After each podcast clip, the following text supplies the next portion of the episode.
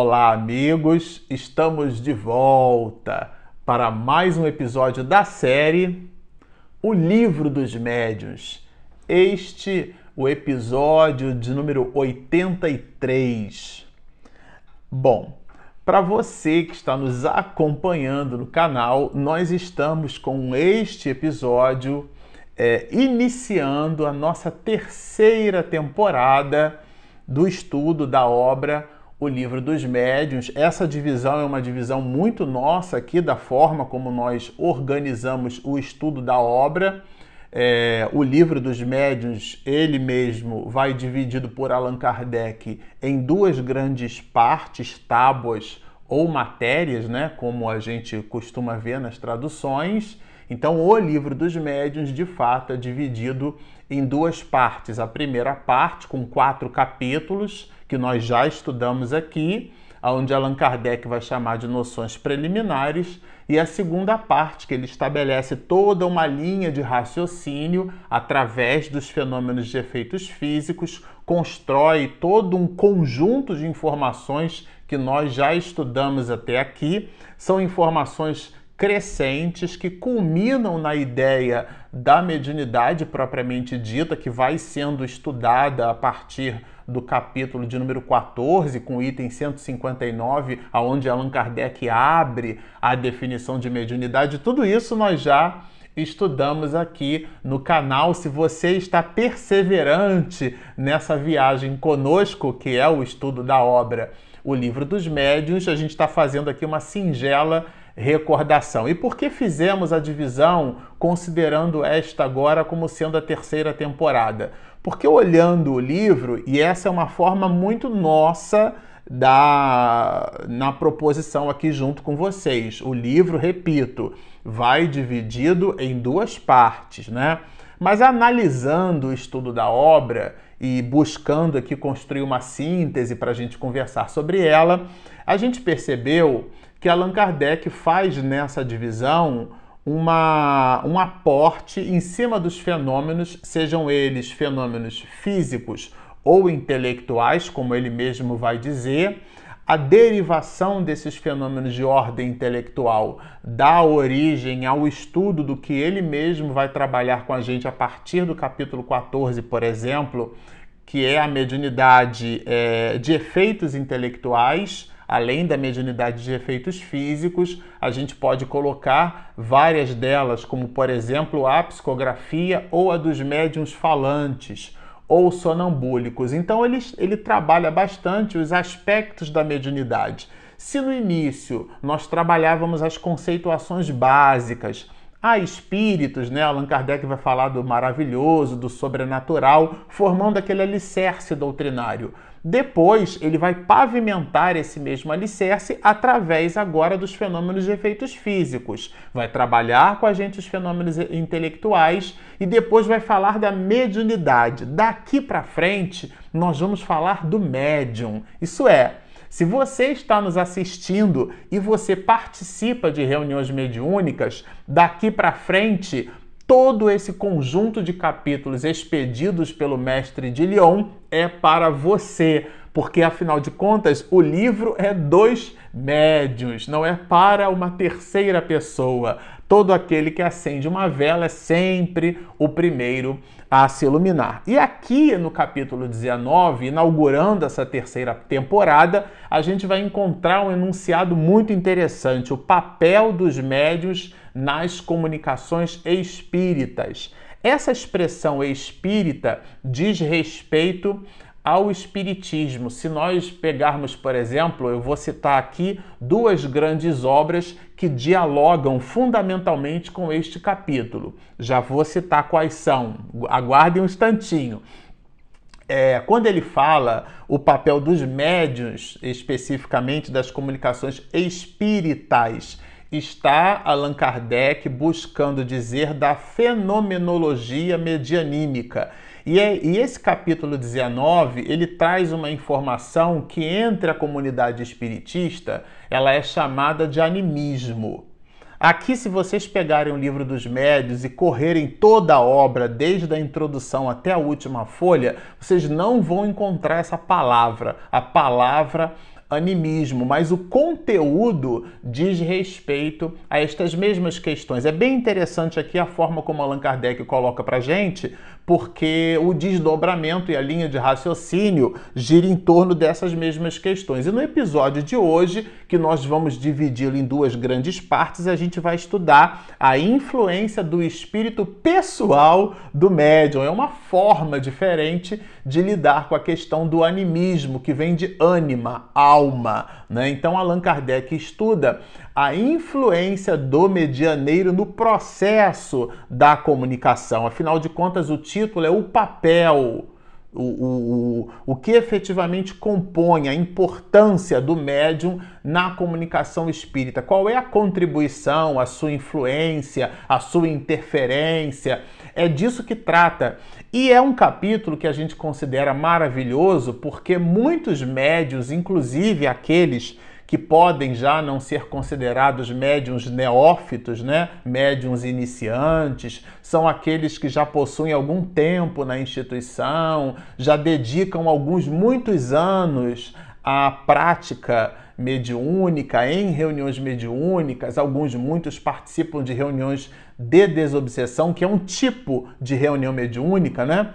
É, mas aqui, por uma coisa ou por outra, mesmo para esse grupo de médiuns considerados médiuns efetivos, médiuns antigos, com já um certo tempo na, no uso da sua aparelhagem medianímica, mesmo para esses, fica uma certa dúvida: será que essa informação que vai expedida pelas minhas parcas possibilidades vem realmente de um espírito ou ela vai é, de alguma forma é, com a tinta, a gente vai dizer assim, tisnada, né? Ela vai ali pintada com o meu traço de caráter, com o meu jeito de ser. Em alguns casos, ao extremo da reflexão: essa comunicação me pertence ou pertence realmente ao mundo espiritual? Então, esse capítulo é maravilhoso porque é disso que trata Allan Kardec, que, repito, que no meio espiritista a gente não, é, é, não usa exatamente com estas expressões, a gente usa como referência a palavra animismo. Do ponto de vista antropológico, é importante que se diga, a palavra animismo, ela vem né, do latim anima, que significa alma. Então, um objeto, por exemplo, inanimado é um objeto sem alma. Se a gente olha, por exemplo, um pedaço de madeira no chão, um bloco de concreto, uma pedra, um copo, são objetos que não é, são inanimados, portanto, sem alma portanto, igualmente sem vida. Então, alguma coisa com alma é alguma coisa com vida. É nessa relação que a gente consegue entender que o ânima que vem de alma, em se tratando da comunicação, é a própria alma, é pró o próprio médium, ele em vida que oferece de alguma forma condições para que aquela comunicação se faça e as mais das vezes o grau dessa condição ele é tão alto na perspectiva do próprio medianeiro que a informação vai mais no que diz respeito à sua contribuição pessoal do que a do espírito. E há casos, inclusive, que há mais a contribuição e única e exclusivamente a contribuição dele mesmo. Aí vocês podem pensar assim: bom, Marcelo, mas então será que no caso do animismo, né? É, como é que ficaria isso? Porque alguns, muitos podem considerar o animismo como sendo uma espécie de doença, ou então uma praga, ou algo assim condenável. Ah, mas isso é animismo. Vamos ver o que, que Allan Kardec trabalha aqui com a gente nessa questão quando fala da influência é, do espírito pessoal do médium, a influência do médium no processo da comunicação. E ele estabelece como um professor que é com uma crescente. Vamos observar a crescente. No momento em que exerce a sua faculdade, o médium se encontra em estado perfeitamente normal? É bem interessante essa pergunta, porque ele primeiro quer entender o estado do espírito, né? E a resposta vai nos dar uma ideia de que sim, o médium tem um estado, vamos dizer assim, alterado de consciência. Independente aqui, sem entrar nas especificidades da mediunidade, se ela é mecânica, no caso da mediunidade de psicografia, do médium falante ou psicofônico, se trata-se de, uma, de um sonambulismo consciente ou inconsciente, sem entrar no mérito, a manifestação medianímica, lato senso, ela é, é, fornece ao médium um estado alterado de consciência, olha. É, às vezes se acham num estado de crise mais ou menos acentuado. É assim que vai responder o espírito. E ele vai aprofundar nos dizendo que, na maioria das vezes, seu estado quase não difere do estado normal, principalmente quando se trata de médiums escreventes. Ou seja, ele está sinalizando o espírito, a resposta de Kardec, que no caso, especificamente, ele vai no estrito senso da mediunidade escrevente, ela se dá é, num processo consciente, mesmo esse estado alterado de consciência, o médium de alguma forma tem conserva a sua vigília. Mas Allan Kardec parece que não fica um pouco, muito satisfeito com essa pergunta não. Ele vai um pouco mais aprofundando e ele vai tratar agora especificamente das comunicações escritas e verbais. Ele vai falar dos médiums psicógrafos e também daqueles que na comunidade espiritista nós nos habituamos a chamá-los de médiums psicofônicos. E aqui eles vão escritos como médiums falantes, né? As comunicações escritas ou verbais, que são a dos médiums falantes, também podem emanar do próprio espírito encarnado do médium? Bom, aqui é, ele vai direto ao ponto, né? Ele vai falar justamente, vai querer saber se uma determinada comunicação, quando ele diz emanar, se ela vem, se ela surge, se ela medra do médium no lugar de vir do espírito, que em tese se comunica. Como a gente comentou no início aqui desse episódio, todo esse processo de estudo ele é uma crescente. Lá no capítulo 14, quando a gente observa por Allan Kardec a definição de mediunidade, ele vai dizer que é uma influência que todos nós podemos ter num grau qualquer em relação aos espíritos. Por que, que eu estou repetindo isso? Porque para ser mediunidade tem que ter espírito no processo. Quando não tem espírito, aí é o que habitual, habitualmente nós chamamos de processo anímico, porque vem da ânima, da alma do próprio médium. E é disso que trata a pergunta, olha. As comunicações escritas ou verbais, vou repetir, também podem emanar do, do próprio espírito encarnado do médium. Ele quer saber se se elas vêm. E, e as de ordem física, né? É, elas emanam essas, essas manifestações escritas ou essas manifestações verbais. E a resposta, gente, é, é um tratado. Seria assim um seminário de uma hora e meia só para a gente conversar sobre isso. Olha, a alma do médium pode comunicar-se como a de qualquer outro.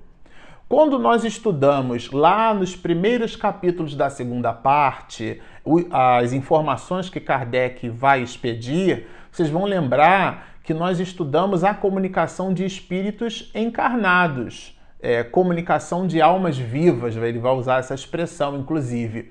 O que é que significa isso? É, se você está vendo um espírito, não o mate, não o desencarne, por favor, porque você pode, nem toda visão mediúnica, e às vezes essa visão nem é mediúnica, a gente já vai chegar nesse ponto, mas o fato de você perceber um espírito não significa que aquele espírito esteja desencarnado. Você pode vê-lo em desdobramento parcial pelo sono, por exemplo. Você está na sua casa e de repente você observa um espírito e aquele espírito não trata-se ali de alguém que morreu, que desencarnou, que está no mundo espiritual, na erraticidade, ou como alguns gostam né, de se referir, uma alma que vaga, né? Não é nada disso. É por algum motivo aquela pessoa, aquele espírito imortal, ele se viu atraído, ele tem alguma coisa com você e, e, e naturalmente ele busca comunicar-se contigo.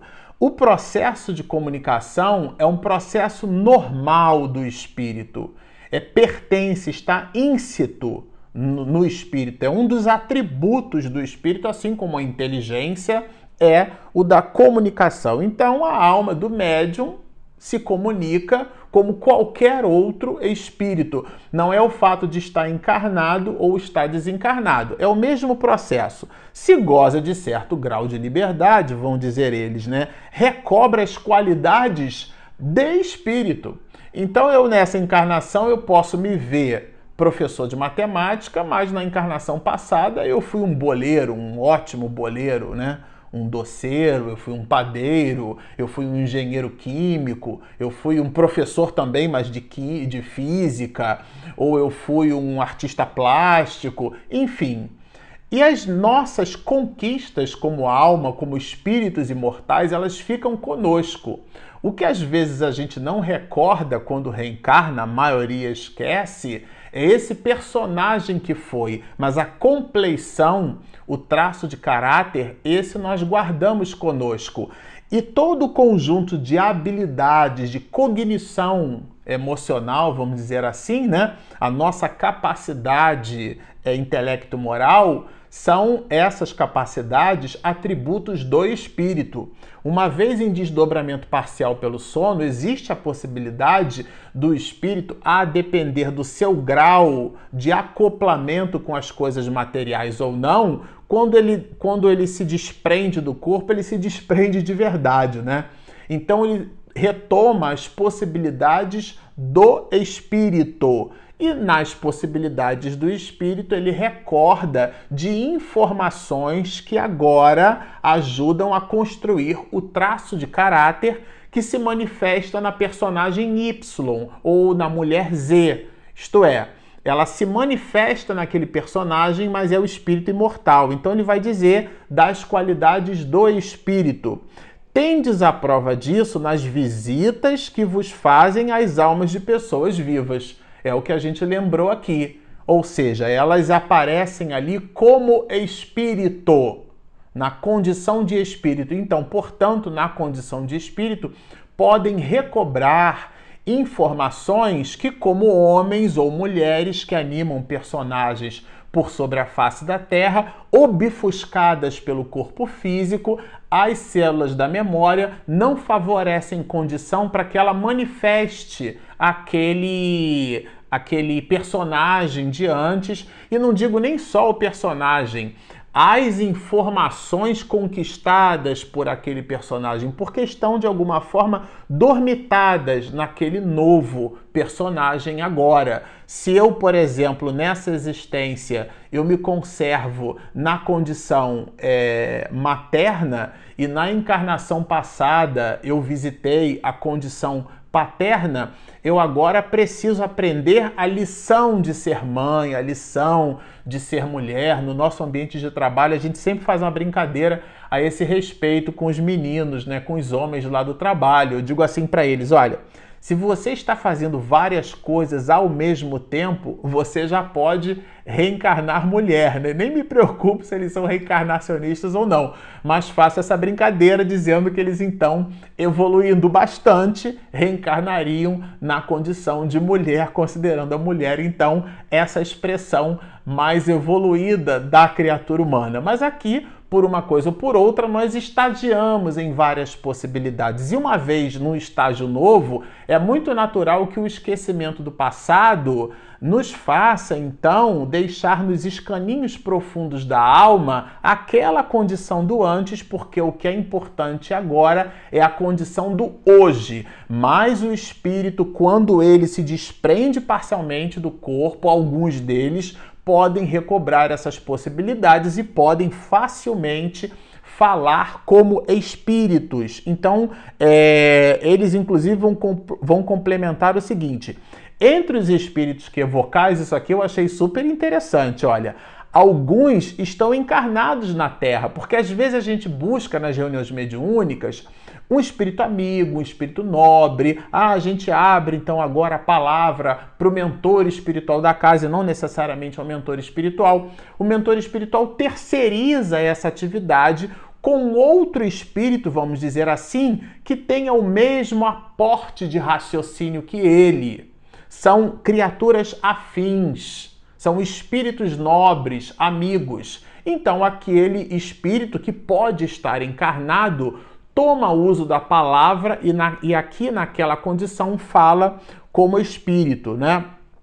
Agora, ele faz a pergunta áurea em relação a esse assunto. Por que não deveria acontecer a mesma coisa com o médium, já que o médium também é espírito? Então, aqui vocês vejam que já no início, né, a gente nem leu muita coisa ainda.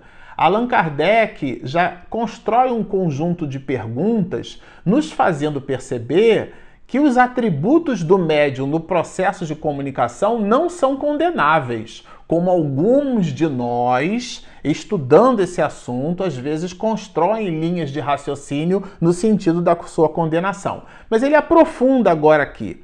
Esta explicação, aí ele, só que é, é, ele, Allan Kardec, ele meio que é, rechaça, vamos dizer assim, né, talvez, né? Esta explicação não parece confirmar a opinião dos que acreditam que todas as comunicações provêm do espírito do médium e não de espíritos estranhos. Porque, ah, então se é assim, é tudo animismo mesmo, tá vendo? Se realmente o médium pode se comunicar, como é que a gente garante que aquela comunicação é, é efetivamente não vem é, só do médium? E a resposta é brilhante, porque a, a resposta nos faz perceber que erram aqueles que analisam o assunto dentro do seu caráter absoluto, é assim que diz a resposta, né? Pois é certo que o espírito do médium pode agir por si mesmo, porque o médium pode, aqui é o caráter relativo do processo, né? É, eu gosto muito de um pensamento filosófico de Aristóteles, quando ele vai nos dizer que os extremos são sempre vícios. A virtude está no meio, dando uma ideia de equilíbrio. É igual uma balança de feira, né? Que a gente bota ali um quilo de batata, a balança pende, e aí o feirante começa a colocar pesos e dependendo ali do fiel do plumo, ele vai aferindo ali se aquilo ali tem 1,1 kg, 1,2 kg, tira peso, bota batata, até chegar no fiel do plumo. Esse ajuste que a gente vai fazendo é que ele é muito importante do ponto de vista de raciocínio para a gente não polarizar. Agora, se é possível o médium contribuir no processo de comunicação, ainda que isso seja relativo, Allan Kardec faz a pergunta de ouro desse processo: como distinguir se o espírito que responde é o do médium ou outro? Porque daí é feita uma pergunta e não importa se ela vai pela veia escrita, pela veia da fala, né, como a gente chama de psicofônico ou médium falante, ou pelo processo sonambúlico, como é que a gente faz a distinção se aquela mensagem vem do médium ou se aquela mensagem vem do espírito? E a resposta é pela natureza das comunicações. Porque existem comunicações que, de fato, pelas circunstâncias, pelo modo como elas se apresentam, inclusive é, comunicações que visitam aspectos de glossolalia ou xenoglossia, que são processos aonde o idioma que se faz, a gente já vai estudar isso aqui, é um idioma agnóstico, ou seja, indiferente à condição do medianeiro, informações contidas ali que não a gente é, e, e, e é em circunstâncias aonde independentemente do valor intelectual do próprio médium, aquela resposta só poderia vir, por exemplo, de um espírito familiar como algumas mensagens psicografadas por Chico Xavier, onde a valoração, o conteúdo da mensagem, por mais seja intelectualizada, a pessoa ela não possuía relações familiares ao ponto de, por exemplo, é, chamar o outro por um apelido íntimo, somente conhecido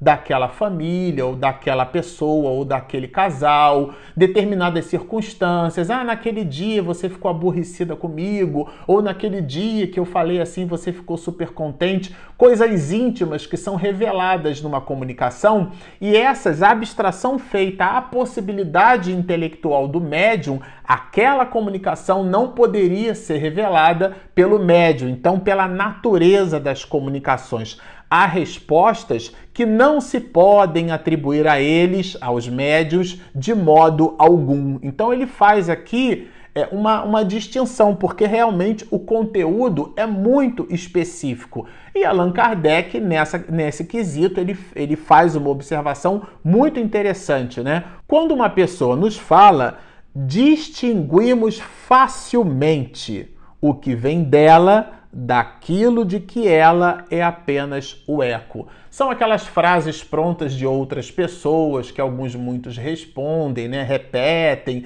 Então a gente sabe que aquilo não vem daquela pessoa, que aquilo não é um conjunto de informações provenientes da sua linha de raciocínio, sabe que vem de terceiro, do mesmo jeito em relação aos espíritos. Agora, ele vai falar aqui é, de determinadas ideias que poderiam vir das profundezas desse mesmo espírito. Já que o espírito tem condição, o espírito do médium, de responder a determinadas questões, então a abstração feita às questões particulares poderíamos ter, poderíamos ter respostas muito sofisticadas que viessem tão única e exclusivamente do próprio espírito do médium? Bom, mas para essa resposta, vocês terão conosco para um próximo episódio. Se você está gostando, por favor, dê o seu joinha aqui, que isso ajuda lá no motor do YouTube para nos encontrar. E se você que está nos assistindo ainda não se inscreveu, por favor, Espiritismo e Mediunidade. Ah, nós temos o nosso aplicativo, é gratuito, disponível na Google Play e na Apple Store. Bom, estão feitos os convites. Baixem o nosso app, inscrevam-se no nosso canal, sigam-nos e muita paz!